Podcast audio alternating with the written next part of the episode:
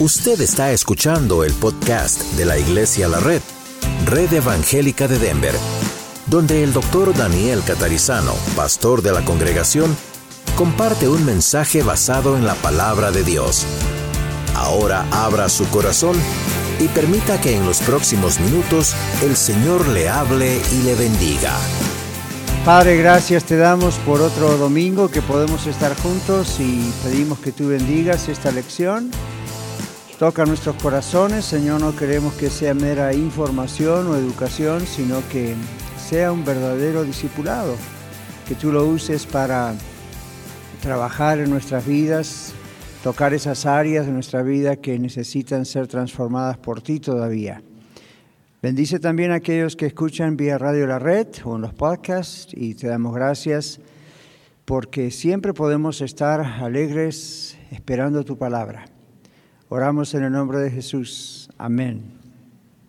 Muy bien, creo que todos ustedes ya tienen su bosquejo, su papel con ustedes y los que escuchan en radio o en podcast, recuerden que siempre pueden pedirnos las páginas para que ustedes también vayan juntando, coleccionando estas lecciones. Seguimos en la serie Más que Vencedores y hoy vamos a hablar acerca de cómo vencer el engaño. Y no estamos hablando de la infidelidad matrimonial, aquí ya de entrada les aclaro.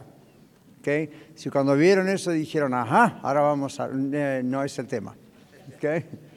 Vamos a hablar de otra cosa. Muy bien, ¿qué es el engaño?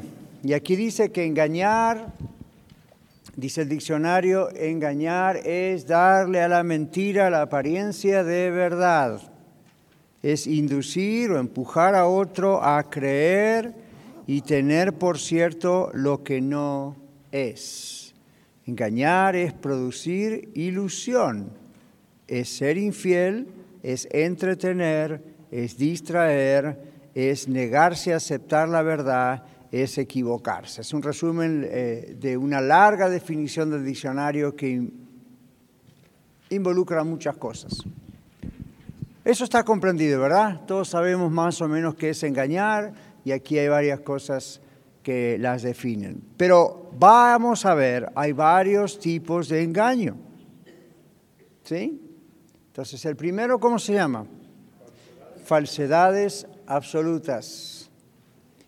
Esto es, dice aquí, estas son las mentiras descaradas y el que las dice es muy consciente de que lo ha hecho es cuando uno sabe que está mintiendo.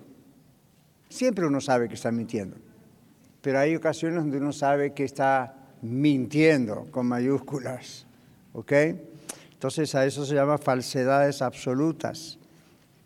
Puede, dice aquí, considerarlo una gran mentira negra o una pequeña mentira piadosa, mentiras blancas como le dicen. No hay tal cosa como mentira blanca. Mentir es mentir. No, no, no importa qué tamaño sea, qué color sea, que... mentir es mentir, delante de Dios es mentira. Entonces, la mentira absoluta es una falsedad absoluta, mejor dicho, es un engaño. A menudo se enojan mucho estas personas que, hacen, que dicen mentiras, se enojan mucho cuando otras personas les mienten. Qué ironía, ¿no? Pero así es. Y generalmente estas son las personas más rápidas en acusar a otros de mentir. Vamos a analizarlo un poquito porque este es el tema más, la parte un poquito más difícil del asunto, o más, más complicada, más que difícil. La persona que engaña teme ser engañada, pero teme ser engañada de una manera que en consejería profesional le llamamos patológica. Llega, llega como enfermarse con el miedo a que le engañen. Y usualmente es porque ella o él mismo engañan, o han engañado, o tienen planes de engañar, o en su mente tienen todo este problema. Entonces cuando, cuando les mienten, se ponen furiosos. Ahora, a ninguno de nosotros nos gusta que nos mientan, pero de ahí a ponerse furioso, hay, hay un problema escondido.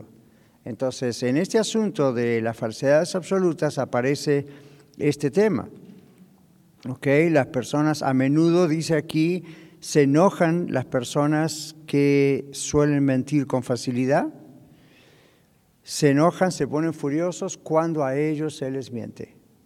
¿Sí? En realidad deberían decir, bueno, al cabo yo también miento, ¿por qué me enojo tanto? Pero no funciona así. Como funciona es que se ponen peor que lo que uno normalmente se pondría. Y son, dice aquí, las, más, las personas más rápidas de acusar a otros de mentir, aun si esos otros no están mintiendo. Entonces uno dice, ¿por qué acusan a otros de mentir? Porque en su mente la mentira está muy arraigada. Entonces piensa que lo que otros hacen es mentirle, cuando en ocasiones no les están mintiendo. ¿Lo captan? Pregunta fácil, ¿no? Entonces, si usted se enoja mucho cuando alguien le miente, analícese, ¿por qué me enojo tanto? Número dos, otra forma de engaño son las falsas promesas. Aquí dice, algunas personas hacen promesas que no tienen intención de cumplir o saben que no pueden cumplir. O sea que no tenga problema de decir que no cuando uno tiene la capacidad de decir que sí o no puede cumplir una promesa. Dice aquí, esta es una forma de engañar deliberadamente a las personas. Un ejemplo bíblico, Faraón. Faraón engañó a Moisés prometiéndole dejar ir a Israel si se eliminaban las plagas. Cuando se hizo eso, cuando se eliminaron las plagas, Faraón no cumplió su promesa. ¿Recuerdan? Faraón estaba, Moisés le decía de parte de Dios, deja a mi pueblo ir. Y Faraón decía, no quiero. Y llegó un momento en que Faraón dijo, bueno, ok, ya cuando las plagas avanzaban, el pueblo era destruido, mucha gente moría, el ganado murió, y ya las cosas estaban tan mal que dijo Faraón a Moisés, ora a tu Dios para que caben las plagas y yo te dejaré ir. Y él sabía que no era cierto lo que iba a hacer. Moisés oró, la plaga cesó, ¿y qué pasó? ¿No? ¿Cuándo Faraón realmente dejó ir al pueblo? ¿Quién se acuerda? Cuando su hijo murió, cuando su primogénito murió. Cuando le tocó ahí directamente, entonces los echó. Y sin embargo, ¿qué hizo después? Los siguió por el desierto. Se ve que era como que no se podía confiar en absolutamente nada de lo que Faraón decía. Entonces, eso es un engaño que le llamamos una falsa promesa. Está prometiendo que va a hacer algo. Y hay gente que lo hace, no con el caso de Faraón, pero hoy en día hay gente que lo hace nomás por quedar bien o por no quedar mal, por cumplir. Cuando uno sabe, mire, vamos a leer más adelante en la parte bíblica, aunque todo es bíblico, pero cuando vayamos a los textos bíblicos, un texto que dice, mejor es no prometas, sino que prometas y no cumplas. Entonces, no es pecado ni está mal cuando alguien nos pone quizá frente a la posibilidad de hacer una promesa, es preferible decir, sabe, no voy a poder ir o no voy a poder llegar a tiempo, o no voy a querer, no, no puedo hacerlo, o en este momento no quiero hacerlo, o no estoy seguro que voy a hacer eso. Eso es mejor. El otro día invitamos a una persona al té con Elsa y nos aseguró que vendría y no vino. A usted dirá, bueno, eso es intrascendente. No, tendría que haber dicho, no les prometo que voy a ir, no estoy segura que voy a ir, no sé si voy a poder ir. ¿Verdad? Entonces, la gente lo hace automáticamente, ¿verdad? No, como que no lo piensa, no sé, oh, sí, sí, voy a ir. Mejor diga, no sé. ¿Recuerdan el libro de Santiago? En el libro de Santiago inclusive dice de ese orgullo, lo hablábamos el otro día en la lección sobre el orgullo, el orgullo que tenemos los humanos cuando decimos, oh, mañana vamos a ir a tal lugar, cuando dice la Biblia deberíamos decir si Dios quiere, y no como una cábala o la suerte o porque hay que agregar a Dios en la frase. By the way, no use el nombre de Dios en vano. Este es el paréntesis. Siempre las lecciones aparecen en un paréntesis, ¿verdad? No usemos el nombre de Dios en vano. Entonces, eso significa muchas cosas en el idioma hebreo. Uno de ellos es la mala costumbre que a veces nosotros tenemos eh, de poner el nombre de Dios ahí. Ay, Dios santo, ay, Dios mío. Don't do that. No, haga eso. Que el nombre de Dios es sagrado. Cierro paréntesis. Volvemos a la lección. Entonces, Santiago dice, si Dios quiere, haremos esto o aquello. Si Dios quiere, iremos a tal lugar o no. Entonces es parecido a lo de las promesas. Uno tiene que decir sí, y si es sí, es sí, lo voy a hacer, o no, o la verdad no sé. ¿Ok? porque si es una promesa y no se cumple, inmediatamente se transforma en un engaño. O si usted lo dice por cumplir, porque no quiere quedar mal o porque no le insistan, y dicen, sí, sí, sí, voy a ir. Está mintiendo. Más vale diga, no sé. ¿Ok? O no quiero, no puedo, lo pensaré, voy a orar, pero no está asegurando. ¿Okay? Además, usted promete algo y la persona a quien usted le prometió espera ese cumplimiento, ¿verdad? Y después, ¿quién queda mal cuando eso no se hace? O yo. Entonces no prometemos. Tercero, la adulación. Conocen esa palabra, ¿verdad? O algunos quizá la van a conocer hoy. A menudo las personas, estamos en número tres, a menudo las personas quieren causar una impresión favorable en los demás porque dicen cosas buenas que realmente no quieren decir o que realmente no creen que sean ciertas. Esto puede parecer amable, pero es una forma de engañar deliberadamente a otros. Es claro, ¿verdad? Lo que significa adular. Es como pintar algo de un color, ¿no es cierto? Entonces, otra vez, queremos causar una impresión favorable en los demás y decimos que algo es bueno o que está lindo o que está bien y dentro nuestro estamos pensando, no es cierto eso, suena amable, pero no es cierto. Entonces, no nos sintamos nunca en la obligación de tener que quedar bien con alguien y decir algo que internamente no estamos seguros de que es cierto o no es así, porque es una forma de engaño, es una forma de mentira. ¿Ok? Muy bien. Una amiguita de nuestros hijos cuando vivíamos en Houston, una, chica, una niñita americana, una, hija de un amigo nuestro, y, decía en inglés, ah, no estoy mintiendo, estoy estirando la verdad. Está mintiendo, está llevando una exageración o adulando, tratando de decir, oh, por ejemplo, supongamos la veía Lidia, mi hija pequeña en ese tiempo, y decía, oh, qué lindo tu vestido, y por dentro decía, qué feo. Pero para quedar bien estaba diciendo, qué lindo. Entonces, ¿estás mintiendo? No, no estoy mintiendo, estoy estirando un poco la verdad. Está mintiendo. Entonces, ayudemos a nuestros niños a que digan la verdad. ¿Saben por qué muchos niños mienten? Porque lo aprendieron de papá y mamá. Así que la responsabilidad nuestra como papá, mamá, abuelos es tremenda. Número cuatro, ¿qué tal como una forma de engaño la doctrina falsa? Doctrina falsa.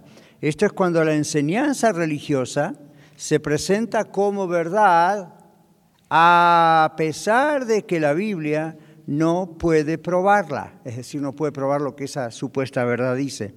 El engaño siempre está involucrado en las falsas doctrinas. Acá ponemos los falsos apóstoles son llamados trabajadores engañosos en la Biblia, porque fingen ser siervos de Cristo, ángeles de luz y ministros de justicia. Ya vamos a ver los textos bíblicos. Muchos maestros se presentan a sí mismos como hombres de Dios o mujeres de Dios, enseñando su palabra, la palabra de Dios, pero enseñan cosas que no pueden encontrar en la Biblia. ¿Están de acuerdo? Ahora, aclaración, pueden encontrar en la Biblia ciertas palabras que ellos tuercen y las creen una falsa doctrina, pero la Biblia bien interpretada no dice lo que ellos dicen. Y lamentablemente, como les dije creo el otro domingo, los creyentes somos muy rápidos para decir amén y aplaudir a esos falsos maestros. Tienen una forma de decir las cosas, una, una excelencia en la manera de comunicar, hablando del arte de la comunicación, que nos envuelven en algo que pensamos que es cierto, porque lo dicen tan bonito. Si usted conoce la palabra de Dios, guarde el aplauso para cuando es la palabra de Dios, cuando realmente usted dice esto de la palabra de Dios. O guarde el amén cuando realmente esto es de la palabra de Dios. ¿Ok? By the way, otro paréntesis, ¿qué tal? ¿Cuándo decimos amén, gloria a Dios?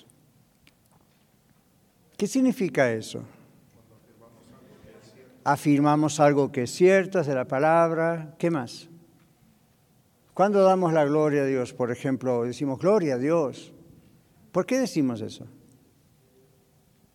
Anímese a hablar, no estoy predicando, es una clase, esta es oportunidad. Estamos de acuerdo y le damos la gloria a Dios, agradecimiento, le damos la gloria. Una vez yo estaba en un funeral y en un momento de hablar se me quebrantó un poco la voz. Naturalmente uno se emociona y se escuchó por allá, gloria a Dios. Eso está fuera de lugar. ¿Por qué le dio gloria a Dios? Porque yo me quebranté y me emocioné. ¿Hay que darle gloria a Dios por eso? Es como que lo tenemos preprogramado en el cerebro, hay que decir gloria a Dios, porque el pastor se emocionó. A mí, si el pastor se emocionó porque la presencia de Dios es muy grande y estamos adorando a Dios, gloria a Dios. Pero es natural que en un funeral de repente uno se quebranta. Y no era un quebrantamiento porque yo estaba exaltando a Dios, estábamos recordando al muerto. Entonces, ¿ven? Paréntesis. Eso es como para aprovechar a enseñarles, como su maestro, tengamos cuidado con esas cosas que nos salen automáticamente.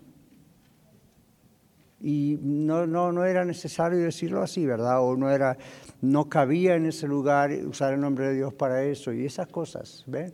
Yo sé, la hemos aprendido en las iglesias donde hemos venido, pero no significa que estaba bien. ¿Sí? Ahora, cierro paréntesis. Doctrina falsa, entonces estamos en número cuatro.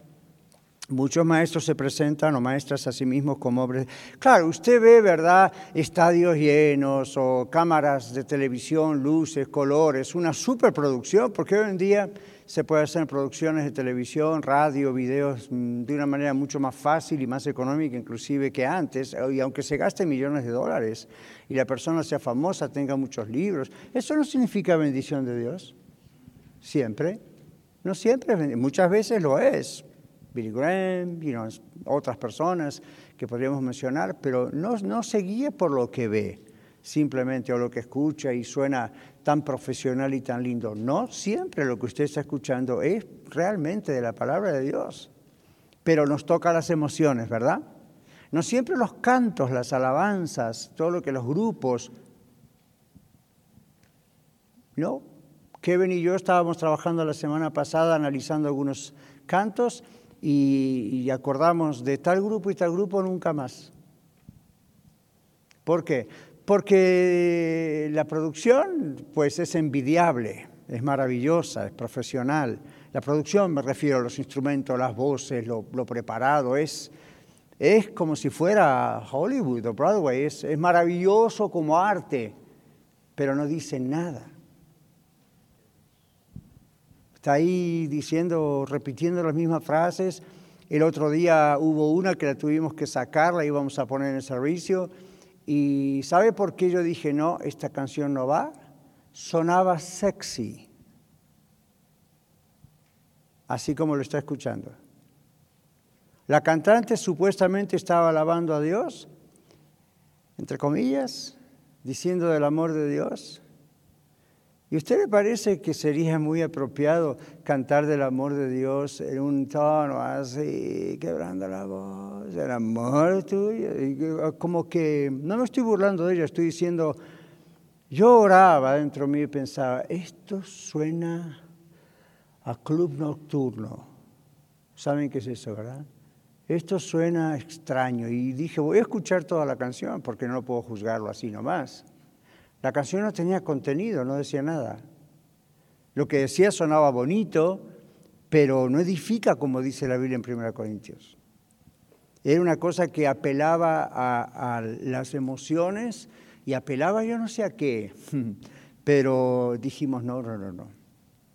Y luego grupos que eliminamos porque están involucrados en grandes escándalos muy públicos inclusive, y aunque no fuera público escándalos de inmoralidad, escándalos teológicos, escándalos de robo de dinero en su iglesia, escándalos de todo tipo. Entonces, cuando usted los canta o los ponemos en video, estamos como apoyando ese ministerio. Y dijimos, no. Y es una lástima porque, wow, es como que artísticamente es maravilloso, pero si no dice lo que tiene que decir y no alaba al Señor, olvídese. Prefiero una pequeña guitarrita y cantamos al Señor. ¿Qué les parece? Entonces, eh, ¿por qué hablamos de eso? Porque esas expresiones son una forma de engaño. ¿Sí? Son una forma de engaño. ¿Usted dice en qué aspecto? Por empezar, no están exaltando a Cristo de verdad como ellos dicen. Se están exaltando ellos. ¿Vieron las fotos en los álbumes? ¿Vieron los pósters? Parece que vino un artista de Hollywood. Poses de modelos de televisión. A mí es como que todo está concentrado en la figura de la persona que está cantando o en el grupo. Los grupos cristianos, los coros cristianos, los solistas cristianos tienen que hacer una diferencia, no tienen que comprometerse con la cultura y tratar de imitar lo que hace la cultura, pensando que así van a vender más discos o MP3 o MP4s. No tienen que ser igual. Tampoco vamos al otro extremo, de decir tienen que vestirse como que están saliendo de un convento y, you know. No, pueden ser modernos, pueden ser, pero es hiperartístico. ¿Ustedes entienden eso? Entonces es una forma de engaño. Usted dice, pastor, ¿por qué no es exagerado? No, ¿saben por qué es una forma de engaño? Porque la atención está sobre ellos. El spotlight está siempre sobre ellos en todo aspecto aún en lo, que es gráfico, en los pósters. Entonces nos están engañando, porque supuestamente nos tienen que llevar a ayudarnos, a, guiarnos en la presencia de Dios para cantar y resulta que es más en ellos que otra cosa. Entonces, mire qué sutil que es el diablo. Cómo usa cosas de Dios, aún en esas personas. Hace poco una de esas personas reaccionó, gloria al Señor, y empezó a investigar y a investigar los lugares de donde se escribían esos cantos y creo que a ir, no sé, a algunos de esos lugares, y dijo, ya no voy a cantar más eso tampoco, porque se dio cuenta de su pecado. Yo dije, yes, gloria al Señor, por fin, ojalá que venga otros, Dios quiera que vengan otros así, porque la adoración es algo sagrado, es algo puro. ¿Okay? Si Dios le da a usted un talento de esa naturaleza, bendito sea el Señor, pero tiene que mantenerlo en santidad. Igual que el predicar, el enseñar, el orar, el aconsejar, todas esas cosas, ¿verdad? Si no son formas de engaño, sutiles, pero son formas de engaño. ¿Por qué? Una, porque no está diciendo toda la verdad de lo que es la palabra de Dios. Y dos, porque la atención ya no es en Cristo, es en usted. ¿Ven? Seguimos. Cinco, hipocresía. Esta es otra forma de engaño. Un hipócrita es un engañador porque finge ser algo que sabe que no es. Eso es diferente cuando la persona ignora que no es algo. Y hay ese problema, ya vamos a hablar de eso. Este es el que sabe que no es algo, pero finge. Intenta dar a otras personas la impresión de que es más justo o mejor o más bueno, más atento, más servicial, lo que sea, de lo que realmente es. La hipocresía es un engaño porque el hipócrita o la hipócrita presenta un frente falso. Aquí entra el tema de las exageraciones. ¿Ven? Hay gente que piensa, exagerar no es un pecado, exagerar no es un engaño. Depende. En la Biblia hay una forma de exageración que en hermenéutica le llamamos una hipérbole. Hiper es como si fuera un hipermercado, algo grande, más grande. Que bolé viene del griego palabra, entonces una hipérbole. Jesús usaba hipérboles. Es decir, son formas de exageración que no contienen engaño. Son simplemente como si usted tomara una lupa y pusiera, sabemos todo lo que es una lupa, ¿verdad? La pusiera delante una letra que no ve y la letra es más grande. So, lo que hace una hipérbole es un ejemplo para magnificar algo que es cierto. Como si usted dice a alguien que ama, te amo de aquí a la luna. Es una hipérbole, es una exageración, no hay forma de medir una cosa así, el amor no se vive de esa manera, pero es una exageración. Pero no estamos hablando de eso, estamos hablando de otras exageraciones. Que la hipocresía es no solamente lo que uno cree que ve you en artistas, eh, o, cuando alguien se hace pasar por santo y es un diablillo. Esa es una forma extrema de hipocresía. Hay formas muy sutiles, muy sencillas de hipocresía, como la exageración. Cuando usted está relatando algo, cuando usted está contando algo, cuando usted está... No exagere, porque de lo que está diciendo hay un ingrediente de verdad y el resto está engañando. Entonces, ¿por qué las personas pueden llegar a eh, exagerar o engañar, porque quieren presentar, escuche esto, una imagen de sí mismos que saben que no tienen, que no son. Y a veces la tienen, pero en sus inseguridades piensan que no la tienen. Entonces quieren que los demás vean algo que no son. ¿Está claro? Estamos hablando de cómo vencer el engaño y esa es otra forma sutil que el diablo puede usar para hacernos caer en engaño. No exageremos. La Biblia dice, ninguno tenga más alto concepto de sí que el que debe tener. ¿Y cómo sigue el siguiente versículo? Si no piense de sí con cordura, con C, no con G. Piense de sí con cordura, dice, conforme a la medida don que Dios ha dado a cada uno. Entonces, no necesita agregarle. Piense humildemente con cordura. Su, concepto, si su concepto es de sí mismo, como la Biblia dice, no es más alto, tampoco esté por el suelo. Tiene que haber una medida normal de acuerdo a como el Señor nos ha hecho, ¿verdad? Lo que nos ha dado. No, no vayamos más arriba. Pensemos con cordura. Vamos a poner un ejemplo. Dios nos ha dado un hermoso edificio a tres millas al oeste de este lugar, pero estamos en Aurora. ¿Qué tal si como iglesia, en Radio La Red, o con amigos, o con familiares, le dijésemos, compramos un edificio para Iglesia La Red y empezamos a describir el edificio de una manera exagerada? Ahora es un hermoso edificio para los que lo conocemos, los que estamos ahí trabajando muy seguido, cada vez encontramos más bellezas, más defectos que estamos arreglando. Pero ¿qué tal si exagerásemos? A ver, denme un ejemplo de cómo exagerar contándole a alguien acerca del edificio.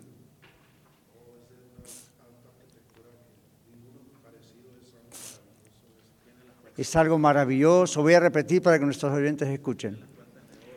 Tiene puertas de oro. Bueno, eso ya está demasiado exagerado. Tiene mucho estacionamiento. Es como si dijésemos, oh, no, sí, yo fui, tiene estacionamiento como para 150 carros. Mentira, tiene estacionamiento para 82, creo, 83. Entonces, es que yo no me acuerdo, nunca los conté, entonces no de una cifra diga, tiene estacionamiento para muchos carros. ¿Ve? Entonces está salvo, no mintió, no exageró. ¿Ve? ¿Tiene tres pisos? No, tiene dos. Que no costó una cantidad enorme de millones de dólares, ¿no es cierto? Y así uno podría exagerar en cosas que uno hace, en cosas que uno dice. Recuerde esto, hermano, hermana, usted y los que están en la radio también. Exagerar a ese nivel es engaño. La pregunta es por qué lo hacemos, ¿Por qué, por qué exageraríamos así como iglesia, para hacernos ver, por vanidad, o estamos tan inseguros de nosotros mismos que necesitamos crear una imagen más grande para ser admirados. No exagere, ¿ok? Eso es una forma de engaño. Esta serie se llama Más que vencedores. Y vamos a aprender a vencer el engaño.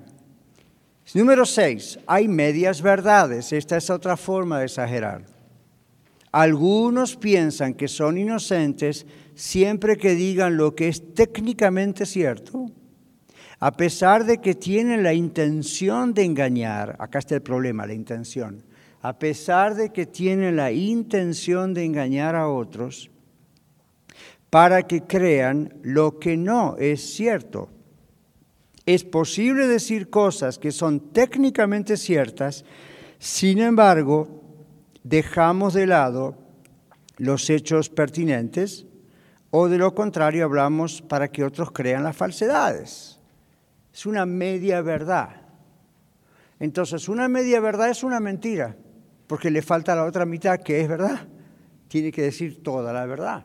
¿Ven? Entonces aquí, repito, algunos piensan que no hay problema, soy inocente, técnicamente esto es cierto, pero uno puede decir algo que técnicamente es cierto con el propósito de no decir todo, toda la verdad. ¿Ven?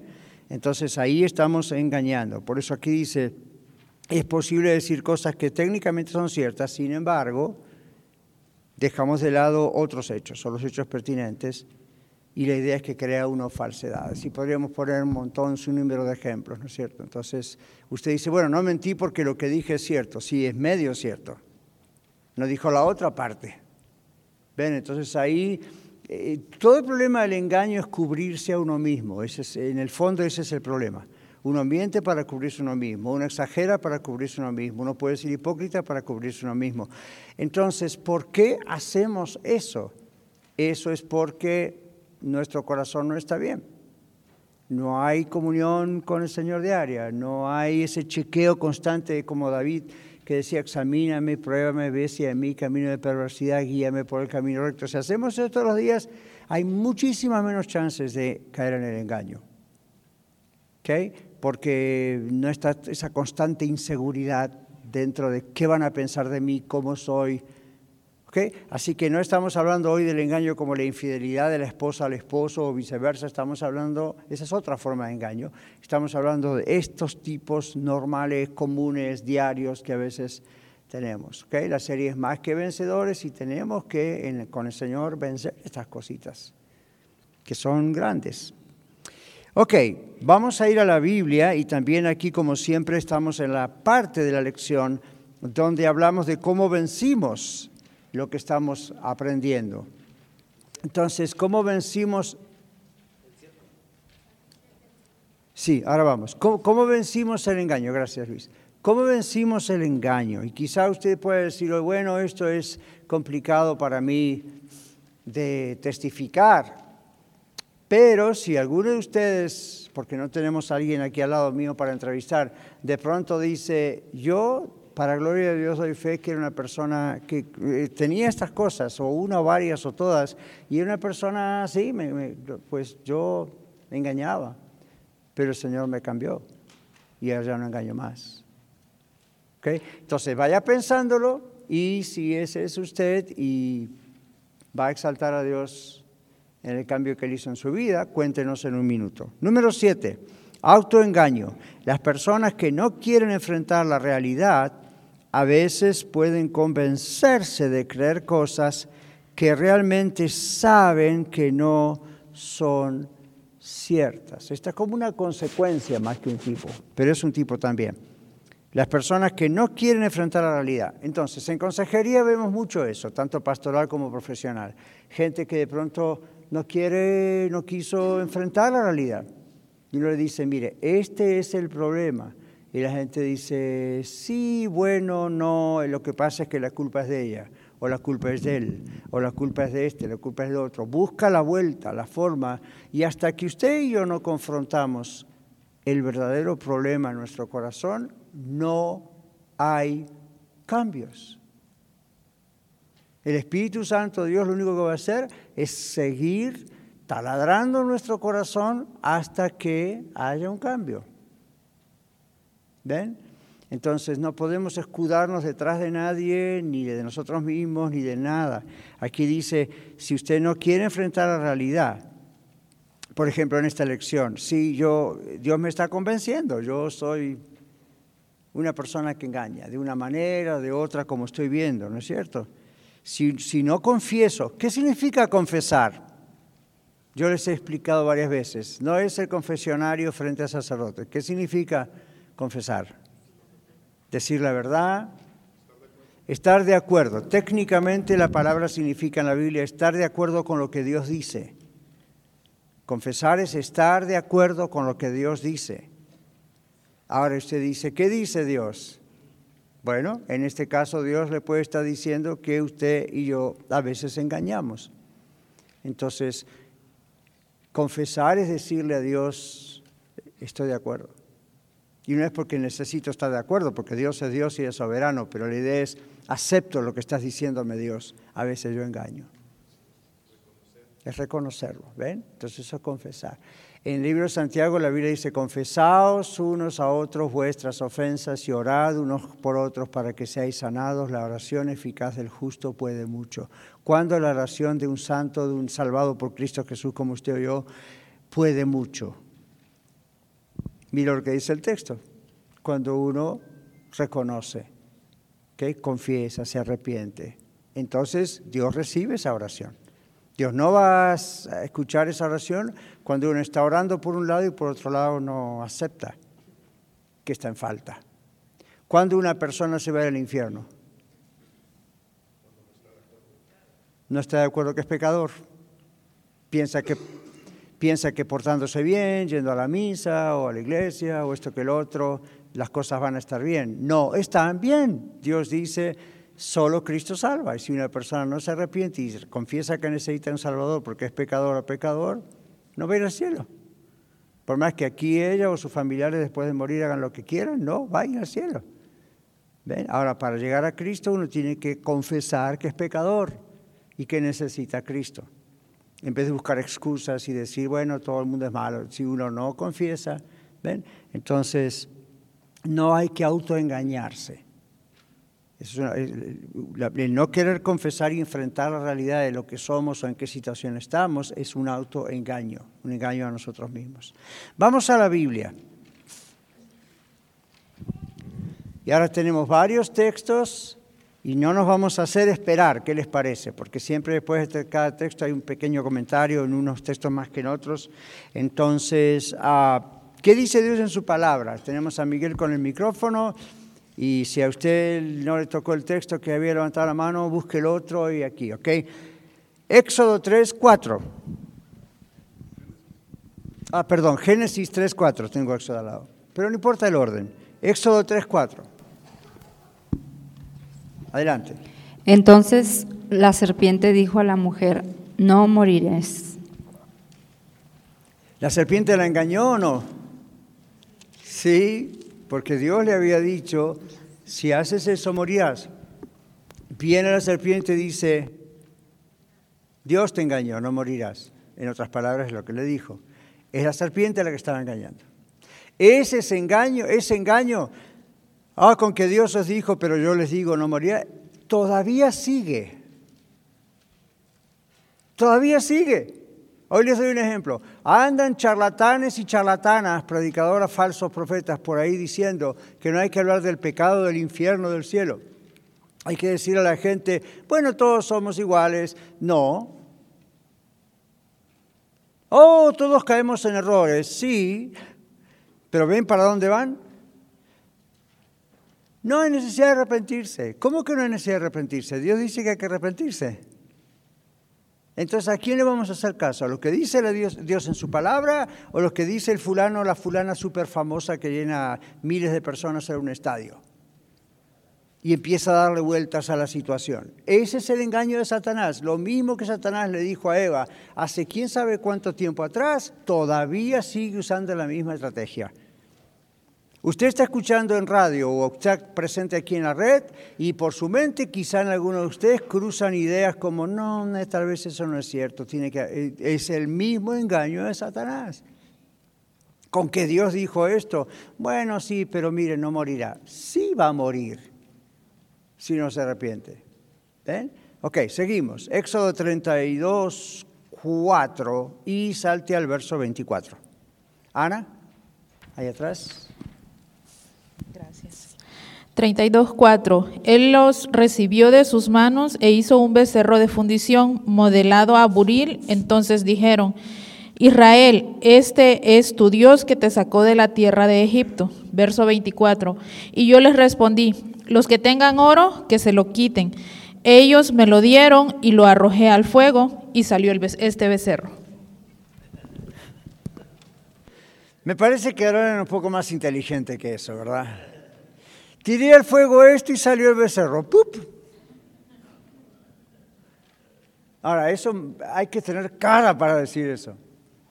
Pero ven lo que, lo que, eso es lo que lleva a la idolatría. La idolatría es eso. Nos atonta. Ahora, eso es una forma de engaño.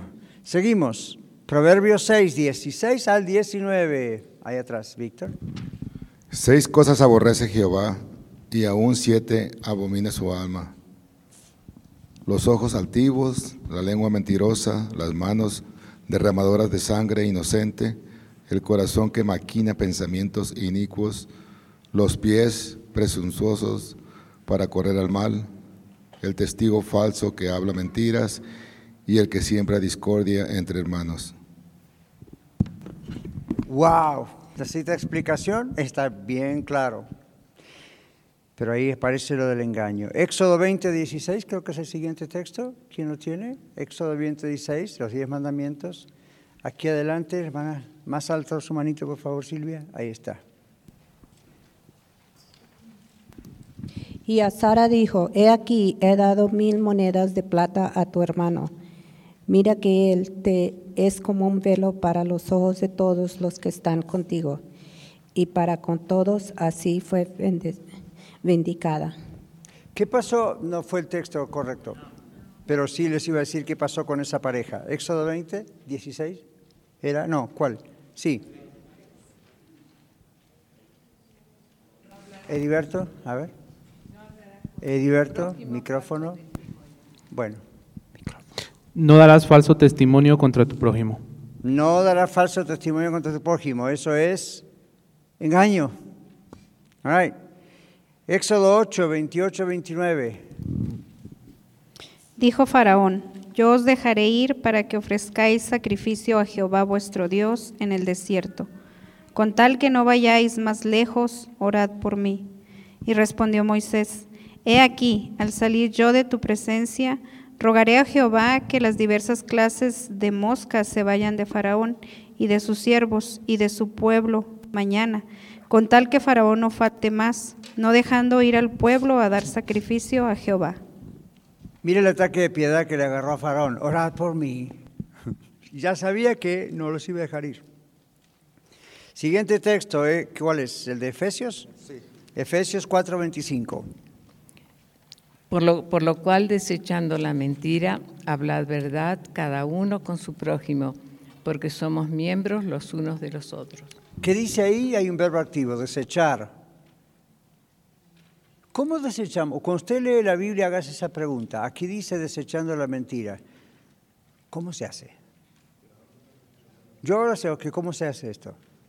En vez de decir, oh, amén, desechar la mentira. Ok, fine, good, amén. Pero la pregunta inmediata es, ¿cómo hago? A ver, deme un ejemplo. ¿Cómo dice que hay que desechar la mentira y hablar verdad uno con los otros? Seamos muy prácticos. ¿Cómo se desecha? Soyla. Parar de hacerlo. ¿Y qué hago si como que me viene un impulso constante a hablar mentiras? Decir la verdad, claro, pero ¿cómo hago para frenar la mentira? Le entrego al Señor el problema. Primero, Señor, tú sabes que me sale como la saliva que me viene a la boca. Así automático me sale mentira. Entonces, ¿qué puedo hacer, Señor? ¿Ven? ¿Y usted cree que Dios le va a responder? ¿Cree que le va a dar la idea de cómo se hace? ¿La técnica de cómo se hace? Dios se encarga de hacerlo. ¿Nunca les ocurrió que de pronto están conduciendo su troca, su carro, su camión, su tráiler, su lo que sea? Y de pronto escuchan en radio algo y era justo lo que Dios les estaba diciendo o están en la iglesia el pastor o en la lección y, o alguien en un pasillo y ¡boom! Justo sale. Entonces Dios le está respondiendo a su oración. Ahora hay que hacerle caso. ¿Ven? Ahora, seguimos. Génesis 29, 18 y luego saltamos al verso 25. Y Jacob amó a Raquel y dijo, yo te serviré siete años por Raquel, tu hija menor el 25. Venida la mañana, he aquí que era Lea. Y Jacob dijo a Labán, ¿qué es esto que me has hecho? No te he servido por Raquel. ¿Por qué, me has, por qué pues me has engañado? Hay un texto ahí que no le gusta a ninguna de las damas. Esa, esa parte del versículo que dice, y he aquí que era fea. Ahora, ¿ven la sinceridad de la palabra de Dios? No está engañando ni está pintando la cuestión. Era aquí que era fea. Eso significa gente linda y gente fea. Gente fea no es gente despreciable. A la vista cultural de quien sea, esto es feo o esto es lindo. Va a otra cultura y lo que es feo acá es lindo allá. Pero ahí el escritor dice, para este hombre, cuando la vio a Lea al día siguiente, dice, esta no es mi esposa y esta es fea. Fea comparación de la otra. Pero lo que quiero recalcar es que ustedes vean la transparencia en la palabra de Dios. ¿Ven? Ahí no está diciendo. Y aquí que Lea era... Y pone otra cosa. ¿Cómo? Poco bonita, menos linda que la otra. Está diciendo lo que a él le pareció. Para él era fea. La idea es, no es la que yo elegí. Si hubiera sido la que él eligió, para él era hermosa. ¿Ven? Pero ven, ahí, ahí hay una cuestión. ¿Quién engañó a este hombre? El suegro. Eso no significa que todos los suegros son malos. Pero ven, ahí el suegro lo engañó. Y la Biblia repudia ese asunto. Ok, seguimos. Salmos 62, 4. Ana. Solamente consultan para arrojarle de su grandeza. Aman la mentira. Con su boca bendicen, pero maldicen en su corazón. Aman la mentira, ven, con su boca bendicen, pero con su corazón maldicen. El engaño es lo que hace. ¿Recuerdan otro texto de la abundancia del corazón? Muy bien, Salmo 78, 36 y 37. Otra Ana. Pero le halagaban con la boca y con su lengua le mentían, pues sus corazones no eran firmes para con él, ni eran fieles con su pacto. Mm, ¿Ya ven? Mucha alabanza, mucho todo, pero Dios conocía ese corazón y no obedecía, no eran fieles con el pacto que habían hecho con el Señor. Ah, ¿Dónde estamos? Salmo 78. Primera Timoteo 4, 2. Aquí atrás, la hermana manda. Por la hipocresía de mentirosos que teniendo cautorizada la conciencia, prohibirán casarse y mandarán abstenerse de alimentos que Dios creó para que con acción de gracias participasen de ellos los creyentes y los que han conocido la verdad. Porque todo lo que Dios creó es bueno y nada es de desecharse si se toma con acción de gracias. gracias. ¿Ven? Ahí hay otro engaño uno de esos engaños es la prohibición de casarse. Recuerden que Pablo está escribiendo a Timoteo. Y recuerden que hay una exhortación contra falsas religiones, falsos profetas, falsos apóstoles. ¿Me siguen hacia dónde voy? Hay una religión que prohíbe casarse a sus líderes, ¿verdad? La Biblia dice que eso no está bien. Eso es una forma de engañarlos. Seguimos, Primera de Pedro 2.1. Primera de Pedro, allá, ¿ok? 2.1, Agustín. Desechando pues toda malicia, todo engaño, hipocresía, envidias y todas las detracciones. Otra vez aparece la palabra o el verbo desechar, mentiras, detracciones, todo eso es engaño. ¿Y qué dijimos? ¿Cómo se puede hacer si usted y o yo tenemos ese tipo de problemas? Somos.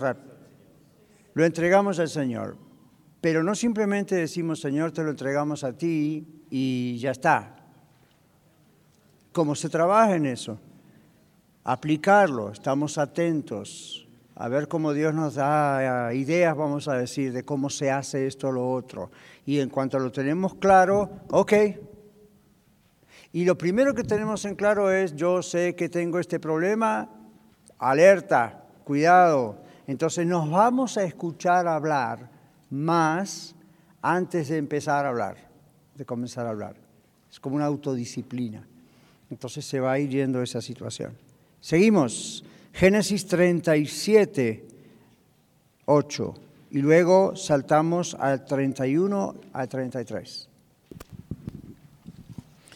Le respondieron sus hermanos, ¿reinarás tú sobre nosotros o señorearás sobre nosotros? Y la aborrecieron aún más a causa de sus sueños y sus palabras.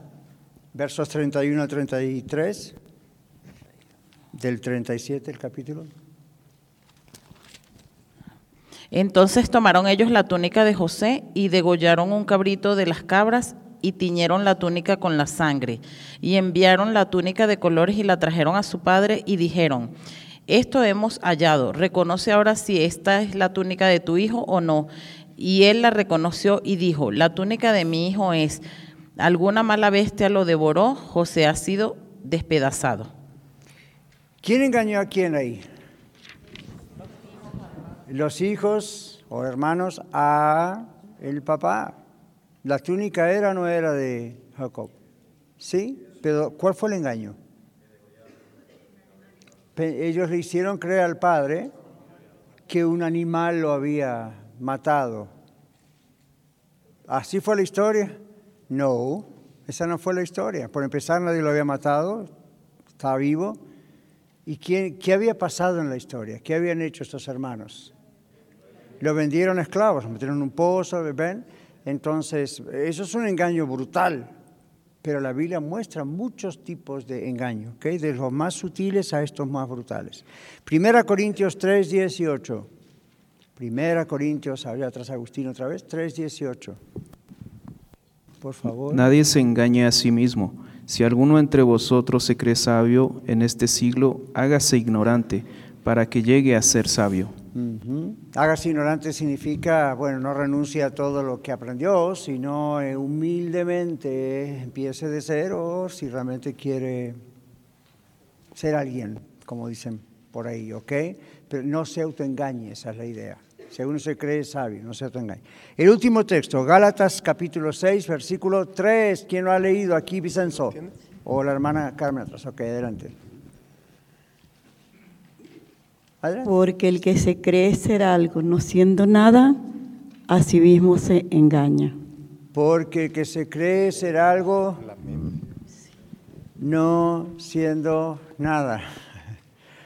¿Ven el engaño cuando uno...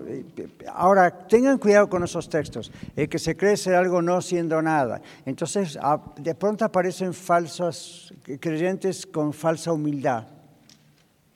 Oh, yo no soy nada. Como para que la gente le diga, sí, mi hermano, sí. No, no juegue con la palabra. No es así. ¿okay? La idea es, conózcase. Ninguno tenga más alto concepto de sí que que debe tener. Dios ha hecho cosas hermosas en su vida, dele la gloria a Dios. Pero diríamos hoy que no se le suba la cabeza. ¿Ven? Entonces, porque si se le sube la cabeza, usted se autoconvence de que ya es alguien. Y delante de Dios, bueno, todos somos siervos de Dios. ¿Ven? Entonces, así mismo se engaña. Ahora, otra vez, ¿por qué los seres humanos dejamos que el diablo nos ataque por esos lugares? Otra vez, falta nuestra comunión con Dios, que es lo que realmente nos muestra quiénes somos, y otros nos engañan. ¿Ok? Nos, nos, quieren llevar a lugares allá donde realmente no tenemos que ir. Entonces, ¿qué nos enseña esta lección? Vamos a participar en los minutos que nos quedan. Hay alguien que puede decir, ya, yo no la tengo hecha como nadie, pero, como decía Pablo, ¿verdad? Pablo decía, no que lo haya alcanzado, pero prosigo a la meta. Hay cosas que ya no soy como antes. Antes era un terrible hombre terrorista, por decirlo así, y ahora amo al Señor y no llegué a todo, pero el Señor, gloria a Él, ha hecho estos cambios. ¿Ha ocurrido en alguno de ustedes algo así? ¿Sí? ¿Nos pueden dar algún ejemplo? No los voy a forzar, si no quieren no lo, no lo podemos hacer, pero sí, quizá hoy aquí adelante. Dios les bendiga a todos. Yo cuando me fui a estudiar, pastor, al Instituto Bíblico, yo ya tenía muchos años de ser cristiana y pues vengo de tercera generación evangélicos. Entonces yo llegué y tenía mucho orgullo. Y yo pensaba que yo sabía demasiado de la Biblia porque había leído muchas veces la Biblia de tapa a tapa, pero no había entendido mucho.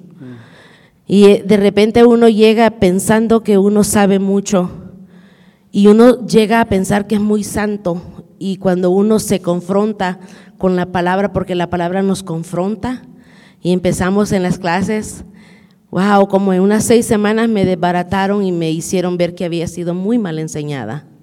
Entonces dije, no, yo tengo que aprender y a eso he venido, para aprender y al principio yo quería dejar de seguir estudiando porque me confrontaban y yo me sentía con, un, con, problemas por dentro en mí y yo llegaba molesta a la casa y decía yo, pero y todo este tiempo, ¿por qué me han enseñado así? Entonces cuando yo empiezo a aprender y empiezo a verme más y más y más en la palabra, me doy cuenta que soy pero bien vil y bien pecadora y bien mal. Y yo decía, Dios mío, entre más te conozco, menos sé que, que sabía de ti. Y entre más me acerco a ti, más me doy cuenta que estoy pero bien mal. Y cada día de mi vida necesito ser humilde y sencilla para entender que tú estás tratando conmigo y lo que has empezado no lo has terminado. Y aquí sigo aprendiendo con ese, con ese deseo de, de seguir adelante y seguir aprendiendo y sabiendo que entre más me acerco al Señor, más me miro quién soy yo, de imperfecta. Amén. Hay un texto en el libro de Proverbios, no me acuerdo la cita en este momento, pero habla del sabio y como que dice, eh, dale al sabio, aumentará el saber y te lo agradecerá. Algo así, dale al necio y whatever, you know? No me acuerdo cómo dice el texto, pero esa es la idea. ¿Cuándo sabemos que una persona es sabia? No dije inteligente, eso es un mecanismo mental diferente. ¿Cuándo sabemos que una persona es sabia? Cuando nunca se sacia de querer saber más. Pero no solamente saber intelectualmente o informática, uno se da cuenta, como aquel filósofo que dijo, yo solo sé que no sé nada. La idea es, es muy poco lo que sea, aunque sepa mucho. O necesito ser confrontado, como usted soy, la gracia por su testimonio, necesito ser confrontada con la verdad. Y eso es sabio, ahora eso es sabiduría de Dios. Ahora, notaron lo que dijo la hermana Zoila en un momento, que ella quería irse de esas clases. Saben que hay gente que quiere irse de la iglesia. Yo no, no, no es que mi pastor me quiere ir de la iglesia, pero, pero me imagino porque ya van a ser 40, casi 50 años de servir al Señor el año que viene. Y hay gente que le escapa cuando escucha la verdad en los mensajes o en las lecciones y dice, no voy más. Al contrario, ahí debería darle gloria a Dios, me estás hablando. Eso significa que soy un hijo tuyo. Dios al que ama, disciplina, convence, corrige, como un padre a su hijo quien quiere. El gran problema es si cada vez que vamos a la casa del Señor, venimos a la iglesia, como decimos comúnmente, nunca sentimos nada. Me refiero a sentir en el todo, no hay ningún convencimiento. Otras veces no va a haber un convencimiento que lleva al arrepentimiento porque el mensaje o algo no, no nos llevó por ese lado, pero puede haber esa, wow, gloria a Dios, ¿de dónde me sacaste? Yo tuve esa experiencia esta semana y no estaba con ustedes como iglesia reunidos en asamblea, estaba solo. Yo estaba orando y estaba pensando en cosas y pensando en la cruz y en Jesús. Me, me vino a la mente y pensaba, wow, cuanto más viejo me pongo, y no soy el único, cuanto más viejo me pongo y cuanto más voy avanzando en la palabra de Dios y cuanto más voy orando y cuanto más el Señor hace sus cosas en la iglesia, ¿saben lo que me ocurre? Más consciente estoy de qué miserable soy como ser humano y que si no hubiese sido por Dios, no hubiese sido por Cristo, y más grande se me hace en la mente, en mi corazón, la cruz, el valor de la crucifixión lo que Cristo hizo. Fue muy impactante para mí esta semana. Yo no se lo dije a nadie, ni a mi esposa, pero en un momento esta semana fue muy impactante. Yo, yo tenía como la sensación de querer tirarme al suelo y humillarme y pedirle perdón a Dios y ser salvo de nuevo. No, yo soy salvo, no necesito volver a una conversión. Yo sé que no hubiese, si no fuese salvo no tendría esa experiencia. Pero, pero digo, esa es la experiencia que debería tener cualquier persona que no conoce a Cristo aún. Cualquier persona que dice, no soy tan malo, o voy a la misa, o voy a la iglesia, o voy aquí, o trato de no hacerle daño a nadie. Cuando hay una verdadera conversión, uno se siente miserable delante de Dios.